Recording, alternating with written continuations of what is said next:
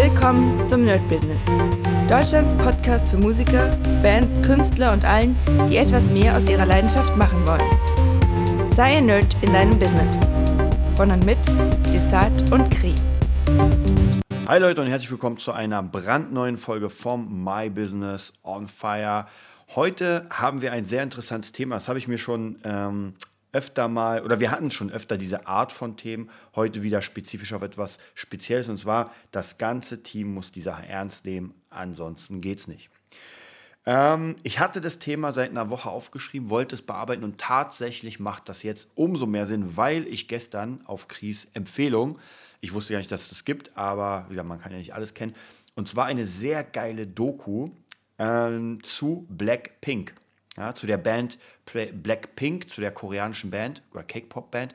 Jetzt ist gerade auch, habe ich gestern, glaube ich, im Spiegel gelesen oder vorgestern, dass die Band BTS die berühmt, nein, nicht berühmteste, aber erfolgreichste Band der Welt im Moment ist.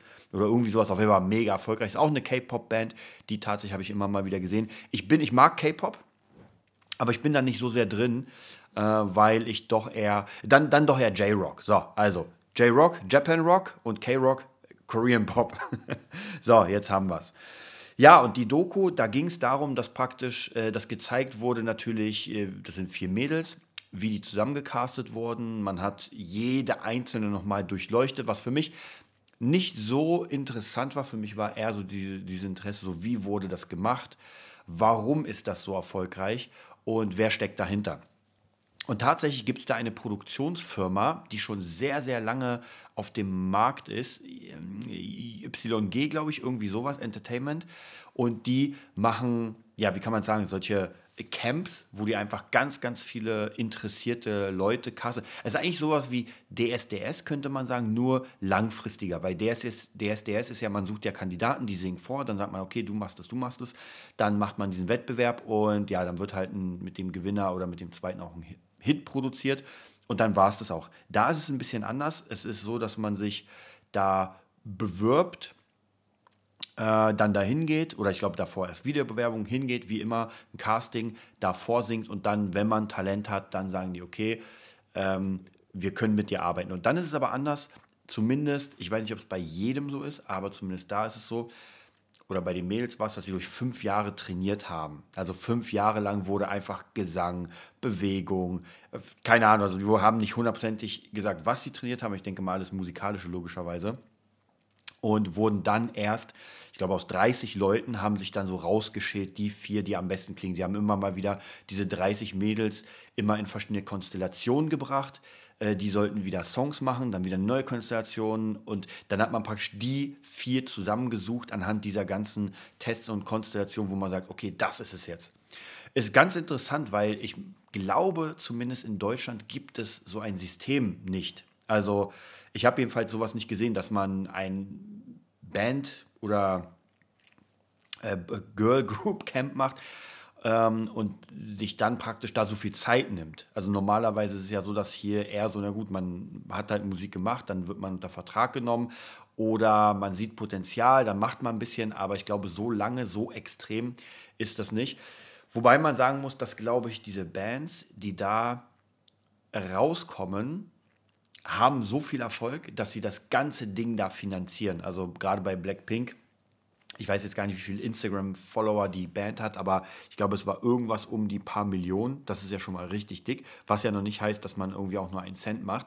Aber ähm, ja, wenn Musiker es so schaffen und in diesem, in diesem ganzen, ja, wie kann man sagen, in dieser Doku, die wieder so sehr, sehr, wie soll ich sagen, ich finde diese Dokus immer sehr prägend, weil ich habe euch ja schon mal erzählt, dass ich immer wieder mit Leuten, mit ganz vielen Künstler, Künstlerinnen und so weiter gearbeitet habe oder arbeite.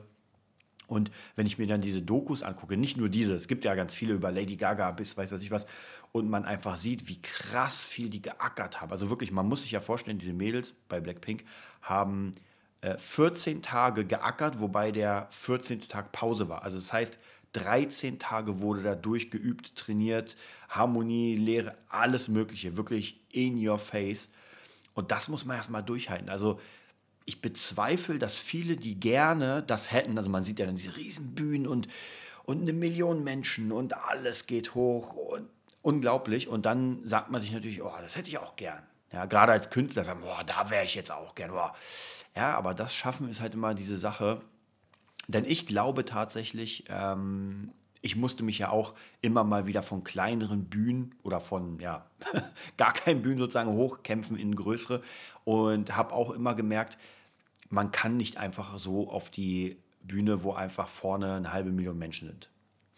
Das muss man wirklich Stück für Stück für Stück lernen. Ansonsten kann es wirklich sein, dass man einen Blackout bekommt, dass man die Leistung nicht ähm, ja, bringt und das wäre natürlich nicht gut. Also deswegen, ich glaube, man braucht diesen stetigen Prozess. Es ist natürlich cool zu sagen, oh, jetzt würde ich, ich würde jetzt gerne natürlich in der Mercedes-Benz Arena spielen und und und.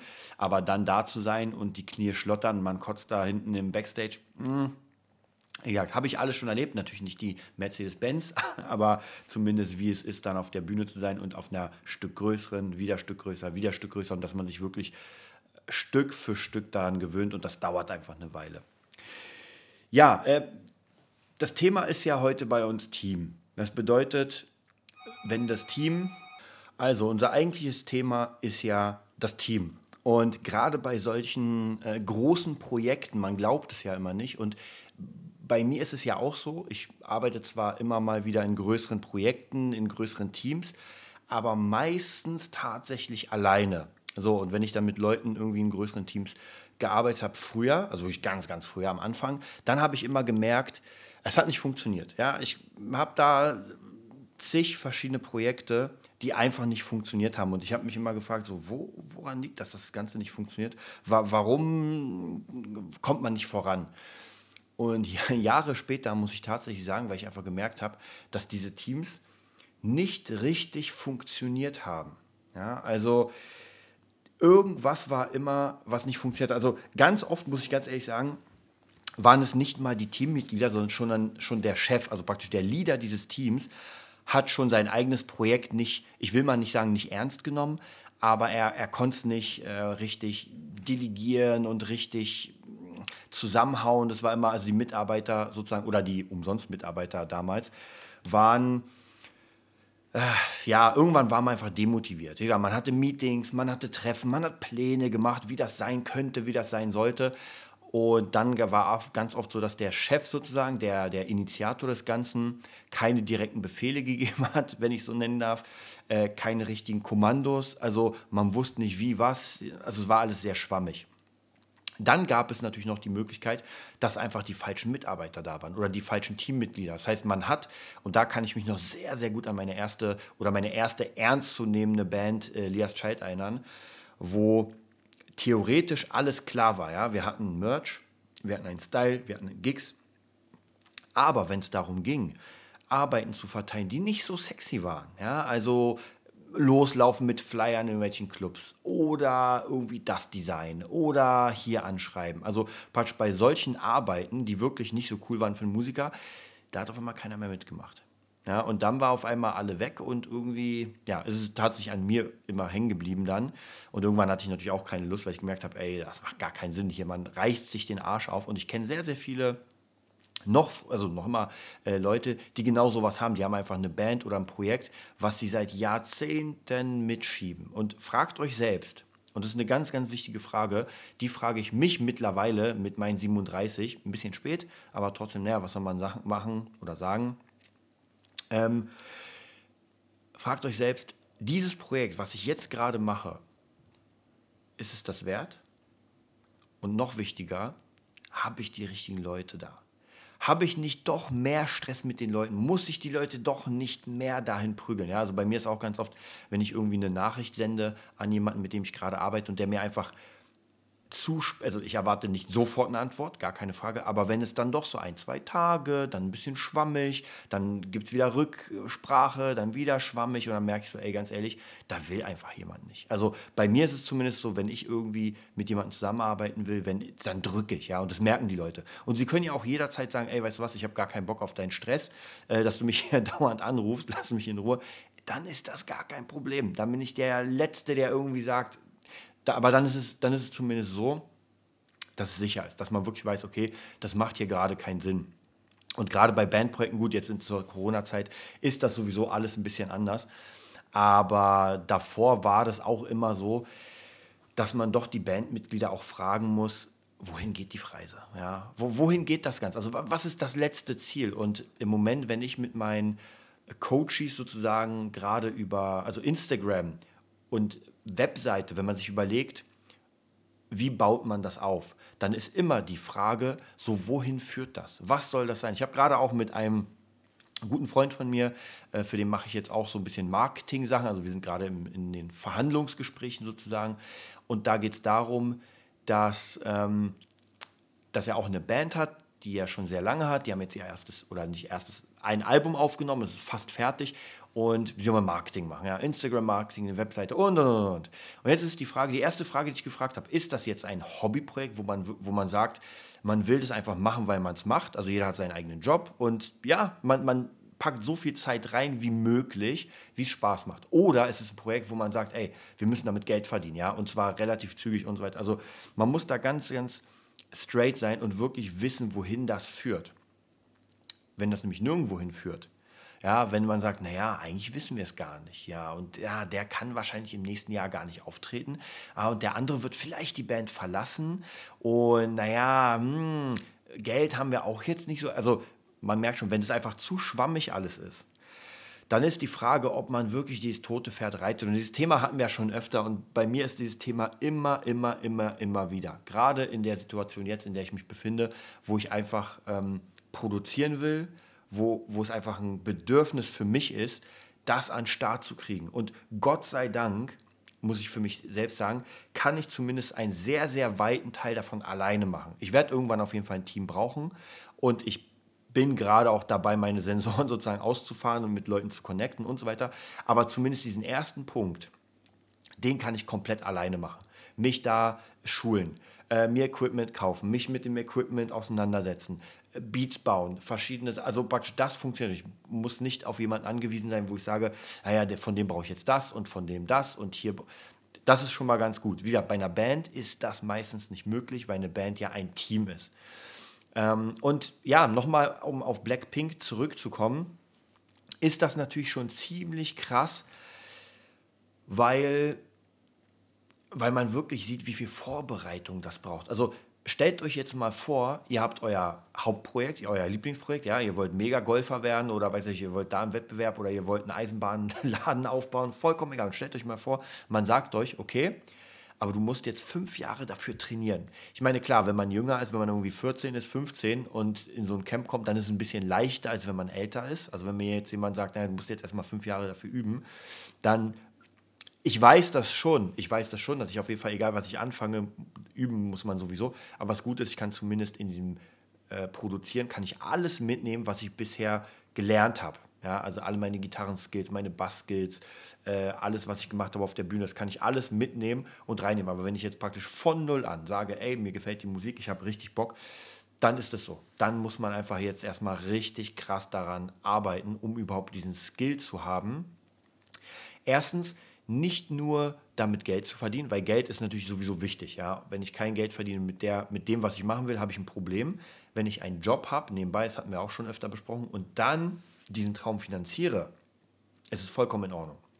Ja, dann passt das ganz gut. Also ich bin auch absolut der Fan zu sagen, ich finanziere mir diesen Traum. Ja, vielleicht kann, können wir auch noch mal dieses Thema demnächst noch mal durchgehen, weil es auch wieder so wichtig ist, dass man wirklich weiß, was man denn da macht. Und es gibt Leute, die einfach sehr krass straight sind, ja, und es gibt auch Leute, die halt nicht so straight sind.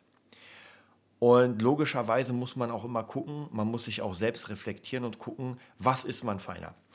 Bei mir zum Beispiel ist es ganz krass, ja, ähm, das Trainieren, ja, ganz klassisches Fitnesstraining.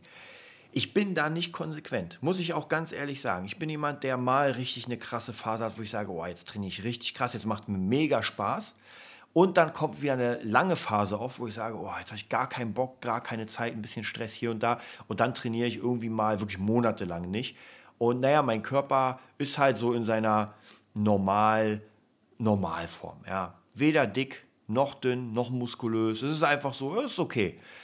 Natürlich hätte ich gerne ein Sixpack, ja, aber die Frage ist, bin ich konsequent genug, das durchzuziehen? Weil eigentlich, ja, eigentlich, und ich sage es nur in Anführungszeichen, ist nichts leichter, als ein Sixpack zu kriegen. Ja? Ich muss nur gut essen und trainieren. Fertig. Und genauso schwer ist es aber auch, ja? weil jeden Tag sich aufzuraffen, zu trainieren, auf Dinge zu verzichten und auch wirklich das durchzuziehen über Monate, und wir reden hier nicht von der, in drei Wochen Sixpack, sondern Monate, das ist halt wieder schwierig. Und auf der anderen Seite gibt es andere Dinge, da stehe ich morgens auf, Kampfkunst zum Beispiel, natürlich meine, meine Gitarrensachen. Ich kann es auch gar nicht erwarten, irgendwie nach Hause zu kommen und dann wieder an neuen Beats zu arbeiten. Also praktisch diese Sachen, da braucht man mich gar nicht für zwingen oder sowas. Die, die haue ich einfach raus. Und das will ich auch nicht anders. Deswegen wahrscheinlich, wenn man mich in ein Team nehmen würde von Songwritern oder so, als, keine Ahnung, Gitarrist, Produzent, dann bin ich einer der besten Teammitglieder. Wenn man mich reinnimmt, äh, als äh, Beispiel um Sixpack, wie schnell kriegt man ein Sixpack, dann wäre ich kein gutes Beispiel. Also deswegen, man muss auch wirklich wissen, nach einer Weile, so welche Sachen funktionieren gut bei mir und welche nicht. Und es ist auch vollkommen in Ordnung, wenn etwas nicht funktioniert. Das ist das, was ich anfangs gesagt habe, äh, dass jeder natürlich auf die Größe, oder zumindest jeder Künstler will auf die fette Bühne, will wie Blackpink oder Metallica fett abrocken und das Ganze. Aber man vergisst halt immer die Arbeit, die da dahinter steht und ob man jetzt das machen will. Also in der Doku sieht man es nämlich sehr cool. Da sieht man auch die Mails, äh, diese ganzen Forecastings. Und die waren nicht cool. Also diese Forecastings war halt, da sind eine ganze Menge Leute im Raum. Ja, ich, gefühlt noch nicht mal irgendwelche anderen Sänger oder Sängerinnen, sondern einfach das Team, 20, 30 Leute und beobachten mich, wie ich da gerade irgendwie tanze und mich nicht gut anstelle. Und dann kommt der, sag ich mal, Chef und sagt, naja, wenn du hier wirklich was reißen willst, dann muss das, das, das, das, das. Ja, und das ist natürlich sehr krass auch für die Psyche, logischerweise, aber das durchzuziehen, am Ende da zu stehen, es sind, man muss auch wirklich sagen, von diesen unglaublich vielen, keine Ahnung, wie viel es allgemein sind, sind es halt vier, die es geschafft haben, vier, die eine Welttournee haben. Muss man sagen. Ja, wie das dann bei der Welttournee ist, dass man, dass das nicht alles ein Zuckerschlecken ist, sondern dass man wirklich ähm, richtig durch ist, weil man denkt sich auch immer so, wenn man es noch nie durchgemacht hat, so, oh, Tour, wow, das ist das Geilste, was es gibt. Man sieht ferne Länder und macht das.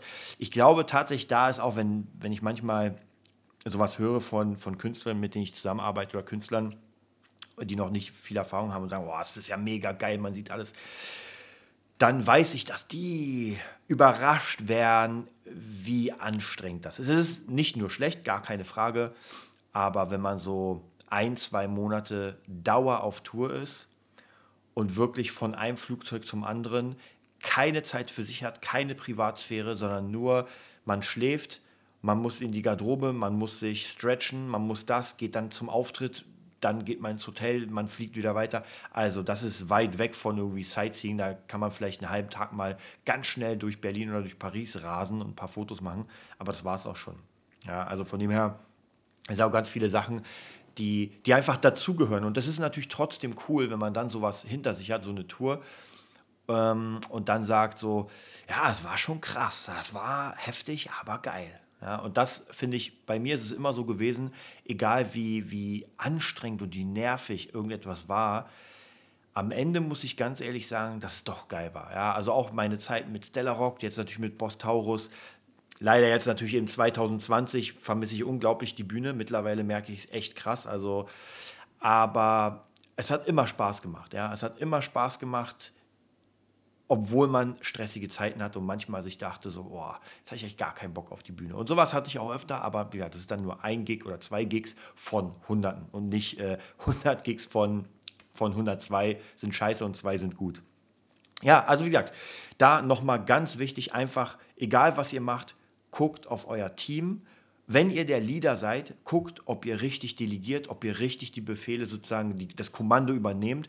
Denn es gibt immer Leute, und das ist bei Startups ganz so, die wollen sich auf euch, ich nenne es mal, raufsetzen. Die wollen sich äh, praktisch, die brauchen jemanden, der ihnen einfach sagt, was gemacht werden muss. Ja? Und man denkt sich, naja, hättest du es nicht selbst denken können. Nein, das ist ein Trugschluss. Viele denken, naja, dann muss ja der gute Arbeiter denkt selbst. Aber das stimmt gar nicht. Ich habe manchmal Arbeiter, die sollen genau das machen und sie kriegen klare Befehle. Wenn sie keine klaren Befehle kriegen, ja, dann wissen sie nicht, was sie machen sollen.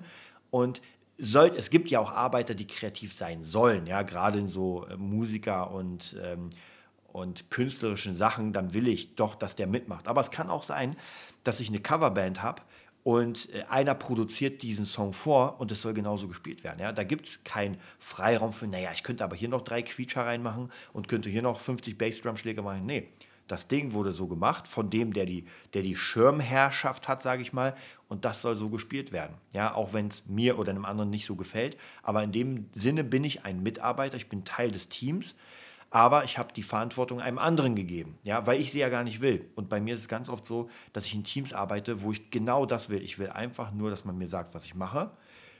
Fertig. Und dann gibt es andere Teams, beispielsweise ähm, die DJ Revolution, Revolution mit äh, DJ Katrin. Da ist es so, dass ich sehr krasse freie Hand habe, was ich mache. Und da kann ich auch sehr viel ausprobieren. Ich weiß genau, wohin die Leute geführt werden sollen. Und das mache ich dann auch. Dass ich wirklich sage, okay, das muss hier gemacht werden, das muss da gemacht werden. Und man muss mir nicht sagen, absolut ab und zu kommt dann, äh, sage ich mal, von der oberen Ebene, ja, mach mal das und das und das. Und das ist gar kein Problem. Aber ansonsten habe ich sehr freie Hand. Also wie gesagt, so ist man immer mal Chef, immer mal äh, Kreativmitarbeiter, immer mal straighter Mitarbeiter und so weiter. Äh, jetzt gerade sind auch viele Jobs mit dem Einsprechen sozusagen, dass wir für verschiedene Firmen Dinge konstruieren müssen. Und da bin ich auch eher so der Vermittler, der sagt, ey, hier brauche ich die Sprecherin, hier brauchen wir die Übersetzerin, hier muss jemand das cutten und so praktisch ähm, mache ich eigentlich nur eine Art hin und her schieben und hin, hin und her delegieren und mache selber relativ wenig tatsächlich. Also kassiere, wenn man so will, nur die das ist dann nur eine Provision. Von Summe X kriege ich eine kleine, einen kleinen Teil und den anderen bezahle ich den Menschen. Ich könnte es auch selbst machen, viele Sachen, aber es macht keinen Sinn, weil das nicht meine Kernaufgabe ist. Und wenn ich mich damit noch beschäftige, dann nehme ich mir immer Zeit für das, was ich eigentlich will. Ja, und das ist auch nochmal eine ganz, ganz wichtige Sache zu gucken, was will ich denn eigentlich? Und das, was ich jetzt gerade mache, bringt es dem was? Also macht es am Ende es mir leichter, vollkommen egal, ob Fähigkeiten oder Geld, oder mache ich hier gerade etwas, was weder genug Geld bringt, also weder wirklich kaum Geld, noch bringt es mich in die Sache, wenn ich zum Beispiel ähm, bei Aldi jetzt Regale einräumen würde, ja, so als Studentenjob. Das würde das Schlimmste sein für mich überhaupt nicht, weil ich nicht gerne Regale einräume.